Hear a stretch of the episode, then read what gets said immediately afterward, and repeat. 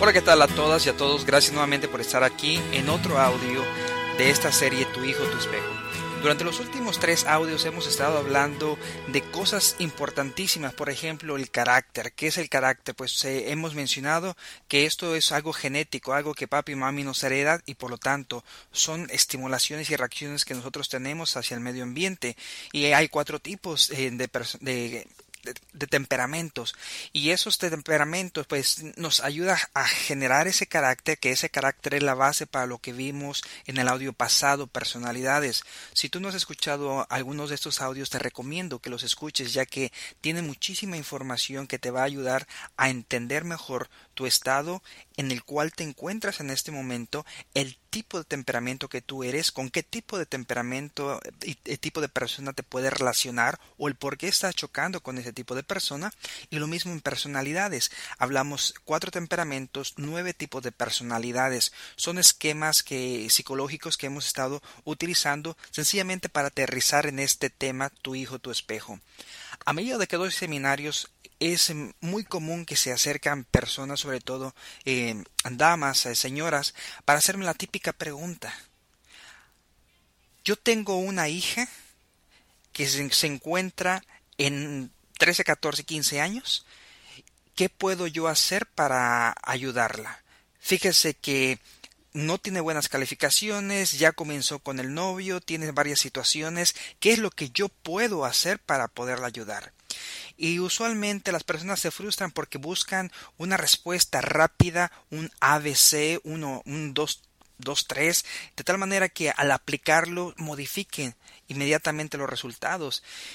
Mi respuesta contundente siempre es no le puedo dar un curita para que detenga la sangre ya que su hija se está derramando porque lamentablemente lo que está ocurriendo ya en la adolescencia es producto de la infancia, y en la infancia es cuando hacemos destrozos, claro, cooperamos más dentro de la adolescencia, pero para quienes somos padres y si en algún momento hemos encontrado situaciones con nuestros hijos en su temperamento o en su carácter o en su personalidad, nosotros fuimos culpables porque nosotros no solamente en la manera de tenerlos, educarlos y crearlos, sino en la manera de nosotros ser y en la manera inclusive de aprender a elegir una pareja. Fue por eso muy importante para quienes no han escuchado todos los audios, eh, subí unos audios en los cuales menciono cómo elegimos a una pareja, porque desde el momento en que elegimos a una pareja, automáticamente desde ahí estamos eligiendo la persona con la cual queremos tener esos hijos. Y si nosotros queremos tener unos hijos A, no vamos a escoger padres B. Si nosotros queremos tener hijos dieces, no vamos a venir y entonces escoger padres unos. Lo contrario, tenemos que pulirnos en el tipo de personalidad que nosotros queremos ser para entonces subir a esos números, porque sabemos que nuestro proceso biológico nos va a llevar como resultado unas células semejantes a lo que nosotros tenemos. Recordemos, el coraje de vida que nosotros tenemos positivo, nosotros lo heredamos, no solamente a nuestros hijos, todos aquellos dones, todas aquellas virtudes, todas aquellas inteligencias, eh, como nos lo decía Garner en, eh, también en, en un audio que grabé, todo ese grupo de inteligencia se la transmitimos no solamente a los hijos, sino inclusive nuestros hijos a los nietos, hasta esa generación llega a lo que nosotros hoy decidimos hacer. Entonces tu hijo, tu espejo, es un tema no solamente dentro de mi punto de vista en lo cual podemos venir y mostrar curitas, qué es lo que podemos hacer, sino es una autoevaluación, una introspección de qué es lo que nosotros hemos hecho con nuestra vida, tomar esa pauta si queremos hacerla para analizar cómo fuimos formados, no acusar a nuestros padres o a las personas que nos crearon, sencillamente agradecer, pero tratar de entenderlos, que la información que ellos tenían era limitada. Hoy día tenemos un sin mar de información. Tenemos celulares, tenemos computadoras, tenemos portátiles dentro de los cuales lo podemos utilizar para buscar información, además de la gran cantidad de libros, tanto físicos como virtuales, tanto audios, tanto conferencias, videoconferencias, dentro de los cuales nos podemos llenar de información, podemos construir ese mejor ser y obviamente con ello podemos tener unos mejores hijos. Repito, no es venir y únicamente ya cuando está el problema aquí tratar de culpar a algo, tratar de culpar a un gobierno, tratar de culpar a la escuela, o tratar de culpar al otro padre, o a los abuelos que los eh, cuidan, o a las personas que los cuidan, seamos responsables. Desde que elegimos a la persona con la cual tuvimos sexo, desde entonces nosotros fuimos los que elegimos qué tipo de hijos teníamos Así de claro. Ahora, dentro de tu hijo y tu espejo, vamos a entender y analizar el comportamiento de tu hijo. Para poder entender el comportamiento de tu hijo es muy simple la regla. Tu hijo actúa como a ti te ve. Sí, mis hijos actúan como a mí me ven. Soy una persona divorciada y dentro de este proceso todo este campo de investigaciones que yo hice era precisamente porque yo quería saber que el proyecto que traíamos entre mi ex esposa y yo con la construcción de nuestros hijos no se iba a derrumbar, iba a mantenerse ahí. Pero ¿qué es lo que podíamos hacer? Tomamos como adultos decisiones, pero eso no significaba que tuviésemos que destruir el futuro de nuestros hijos. Y fue por lo personal que comencé a hacer este campo de investigaciones para buscar unas soluciones más contundentes entendiéndome el divorcio sencillamente es una decisión, no es una tragedia. ¿Por qué ocurre el divorcio? Voy a comenzar este, tema con las tres preguntas que me hizo mi hija un día. Cierto día mi hija viene y me hace preguntas platicando ella con una amiguita, sus papás se habían divorciado y una de las razones por la cual se divorciaron los papás de su amiguita fue por la infidelidad, pero ella todavía no, sabía a qué se debía esto. Entonces viene y me dice, oye, ¿qué, es, ¿qué es la infidelidad? Se lo puse en palabras muy simples, pues él sencillamente, el, la persona ya decide no te voy a hacer leal a ti y mantengo una relación con otra persona, aunque no se rompa esa relación. ¿Y por qué ocurre la infidelidad? me preguntó. Y mi respuesta contundente para ella fue porque a esa persona de niño nunca le enseñaron a sentirse seguro. Y me mantengo firme en mi idea. La infidelidad proviene de aquellos niños que en su momento nos dieron miedo, nos dieron inseguridades y basado en esa inseguridad nos enseñaron entonces a creer en algo. Si a esto agregamos las excitocinas que nos genera nuestro cuerpo cuando venimos y tratamos de hacer algo que está a prueba, pues obviamente es algo más tentador. Entonces, si agregamos tanto los componentes bioquímicos, los componentes ambientales y los componentes emocionales, entendemos cuál es el proceso de la infidelidad. La segunda pregunta que me hizo mi hija es ¿Y por qué los divorcios? ¿Por qué se divorcian? Una respuesta eh, muy simple que encontré hace tiempo fue un estudio sociológico. Anteriormente no había tanto divorcio. ¿El por qué? Pues sencillamente porque las personas, su estado de longevidad, su estado de vivencia era única y exclusivamente entre 30 y 40 años. Por lo tanto, pues no les daban tiempo, ¿no? De su segunda o, o tercer matrimonio, su segunda chance, ¿no? Oportunidad. Entonces, pues vivían para toda la vida dentro de su relación. Pero hoy día, como la tasa de mortandad muestra que vivimos ya cerca de los 80, 90 años, pues obviamente nos da mayor tiempo. ¿Para qué? Para tener ese buffet. Sí, hoy día hay un mercado de oportunidades. Hoy ya nos casamos lamentablemente en muchas ocasiones confundidos y esa confusión nos genera eventualmente una distracción y esa distracción eventualmente ya nos genera inseguridad y como el mercado de oportunidades es tan amplio, pues es que nosotros tomamos entonces la ventaja de ese mercado y decimos, ¿sabes qué? Aquella persona me equivoqué porque no tenía toda la información pertinente para elegir la persona adecuada, ahora ya la tengo y pues bye bye y ahora una nueva oportunidad. Y es por lo tanto que hemos visto que personas hoy día que después de que se conocen y rompen su primer matrimonio, que no estaban tan bien, finalmente encuentran una relación donde han explotado y han sacado todo su potencial. Pero basado en qué? Simple y sencillamente en darse esa oportunidad de vida. ¿Por qué es tan importante entender esto? Bueno, porque dentro del matrimonio existe ese amor de calidad que se le da a los hijos, pero en el divorcio lamentablemente existe esa situación donde no se le dan a los hijos. El día de mañana voy a hablar más enfáticamente, o en el siguiente audio voy a hablar más enfáticamente con respecto al divorcio, qué es lo que pasa y, las soluciones. Hoy día me voy a enfocar en las facetas de proyecciones. Básicamente la faceta de proyecciones aquí platicando un poco de tu hijo, tu espejo, es la relación de padres a hijos. Es, es esa área donde nosotros como padres queremos extender la visión de nuestros hijos, no a través de motivación, sino a través de obligación. Uno de los primeros puntos que encontré en el fabuloso libro Tu hijo, tu espejo, es yo no pude hacerlo, hazlo tú por mí. Es uno de los temas que ella tiene y es un tema fabuloso. Y ella menciona de que durante esta faceta los padres que no pudieron hacer por X causa o razón las cosas de infancia, ahora que ya tienen la posibilidad económica, entonces quieren obligar de una manera muy pacífica a los hijos a que lo hagan por ellos.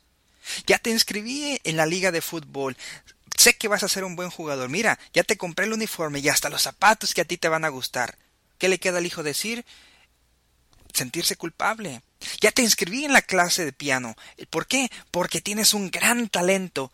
Nunca han visto realmente sentarse a su hijo y tocar piano. No saben si realmente tiene una destreza musical, no sabe si su inteligencia musical está destacada, mas sin embargo hay una obligación simple y sencillamente porque el padre surge con una frustración. Y ahí podemos ir siguiendo dando ejemplos de la cantidad de frustraciones de padres que se nos podemos encontrar simple y sencillamente porque como yo no lo pude hacer, entonces ahora te toca hacer.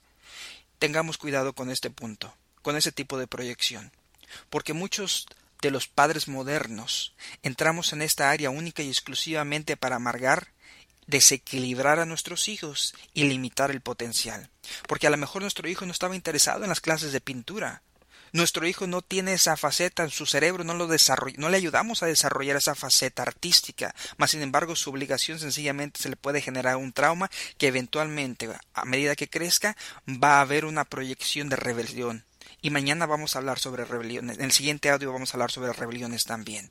Entonces es importante entender que nuestras situaciones infantiles y nuestras deficiencias se quedaron con nosotros y que ahora la etapa de nuestros hijos les corresponde a ellos. ¿Cómo se motivan a los hijos? A través de descubrir cuál es su tipo de, potencialidad, de personalidad y entonces basado en eso es que se le ayuda y se le estimula. Al hijo no se le obliga. Los hijos aprenden videojuegos simple y sencillamente porque alguien le llevó los videojuegos y usualmente fuimos los padres irresponsables que en nuestro tipo de proyección yo no tuve un videojuego, ahí está tu videojuego. Aprendamos algo muy importante en este primer punto. Yo no pude hacerlo, hazlo tú por mí. Es uno de los puntos más, más, más crueles dentro de la hispanidad, dentro de las parejas latinas, dentro de las parejas hispanas. ¿Por qué? Porque como venimos de generación frustrada o económicamente pobre, ahora que nos hemos esforzado, económicamente consideramos justificación en que nuestros hijos hagan por nosotros lo que nosotros no pudimos hacer. Punto número dos. Ese rechazo de los padres, esa segunda faceta. Los padres rechazan a los hijos, usualmente comienza esto por preferencia, sobre todo cuando hay gran cantidad de hijos por las cuestiones sociales, porque te pareces a mí, también hay desaprobación con esto. ¿El por qué? Porque como no te pareces a mí o te parece a tu padre, en el caso de los divorcios, que es lo que vamos a ver mañana, ¿por qué hay preferencia? Bueno, es que la niña se parece a mí, pero el niño se parece a su padre. Como ya me divorcié, pues entonces le doy preferencia a la niña, porque se parece a mí. Entonces, a medida que vamos eh, generando esta preferencia dentro de las relaciones con los infantes, los infantes se van quedando oprimidos, les va faltando ese estímulo de amor. Y eventualmente cuando se encuentran una pareja y si esa pareja tampoco les ofrece ese estímulo de, de amor, eventualmente causa no solamente un conflicto emocional en la nueva pareja, entendamos de que nos juntamos con una nueva pareja con el propósito de mejorar la sobrevivencia humana, la sobrevivencia humana que es eh, la especie humana. Y si nosotros no vamos mejorando de generación en generación, lo único que causamos es un conflicto social. ¿Por qué? Porque empeoramos o damos un atraso. Entender estos procesos, entender estas facetas, hacer algo para nosotros mejorar sobre esas facetas, no ser ese tipo de padres de proyecciones que lo que yo no pude hacer entonces te toca, que lo, porque no te pareces a mí entonces sencillamente te alejo, aprendamos que en esta faceta de preferencia no solamente es algo por el momento, sino se extiende a través de lo largo de la vida. Tengamos muchísimo cuidado en este tipo de rechazo. Ese tipo de proyección genera conflictos emocionales de infancia, pero que tienden a repercutir hasta la edad adulta avanzada. El tercer punto es la aprobación y la, desaprobación de padres. Muchos de los padres aprobamos las cosas simple y sencillamente por conveniencia o las desaprobamos. Las aprobamos sencillamente en ocasiones porque nos favorecen a nosotros basado en los últimos dos puntos.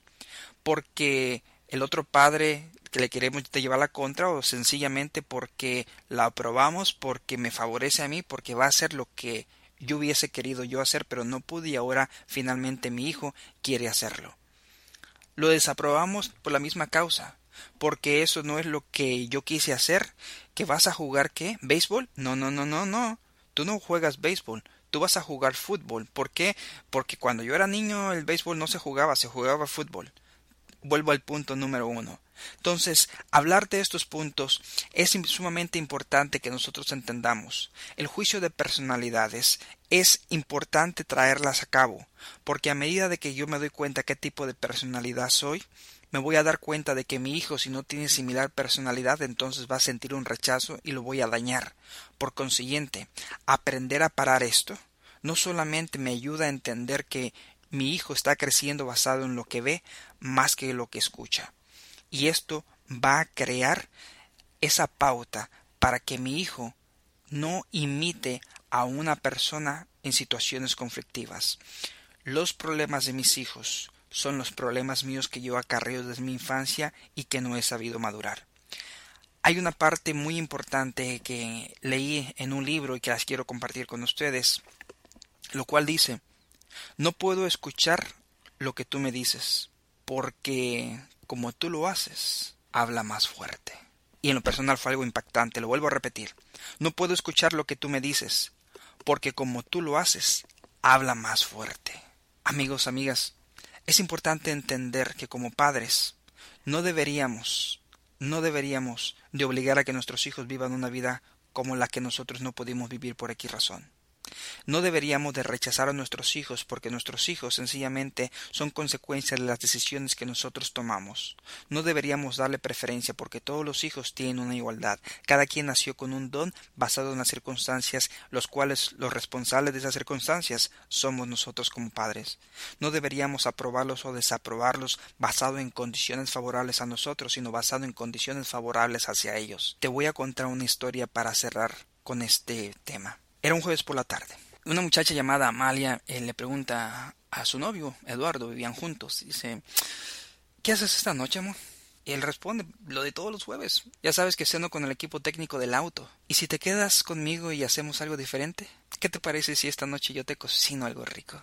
No, no, no, no, no. Gracias, pero sabes que hoy es cena de hombres. Ella agachó la cabeza y dijo, está bien, mi amor. Tiene razón, perdón. Dale pues, nos vemos más tarde. Eduardo salió y Amalia dijo que lo esperaría ahí en la cama. Amalia se acostó sobre la mesita que tenía ahí en el comedor y comenzó a escribir una carta. Al término de la carta la deja y al llegar Eduardo ve la carta, una vela al lado de esta. Toma la carta, la abre y la comienza a leer, la cual dice Amor, me hubiera gustado que me dieras solo la mitad de importancia que le das a tu pasión, el automovilismo que los sábados me mimaras como a él, ya que lo lavas, lo pules, le pones perfume, yo solo necesitaba un abrazo y un beso.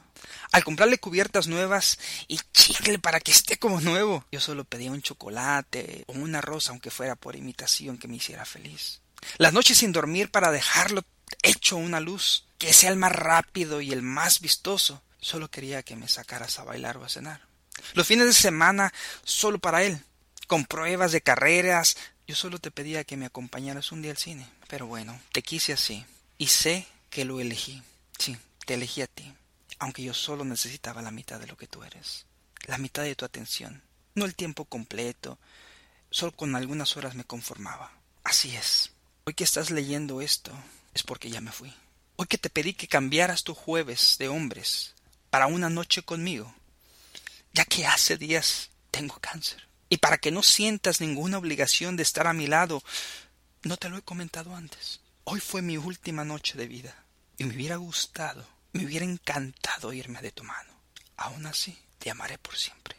Esa noche, Eduardo, al llegar y leer tan triste noticia y ver a su novia como si solo estuviera dormida, sin poder despertarla, quiso tirar, romper su auto, ah, pero ya era tarde. Hoy les deja a todos solo palabras. Den importancia a las personas que están a su lado. Ellos no piden atención, pero la necesitan. Siéntanse orgullosos de que los amen tal y como son. Eduardo. Amigas y amigos, ojalá con esta breve historia podamos entender hasta qué punto el nivel de atención de hijos llega. Gracias por escuchar este audio. Se despide Juan Antonio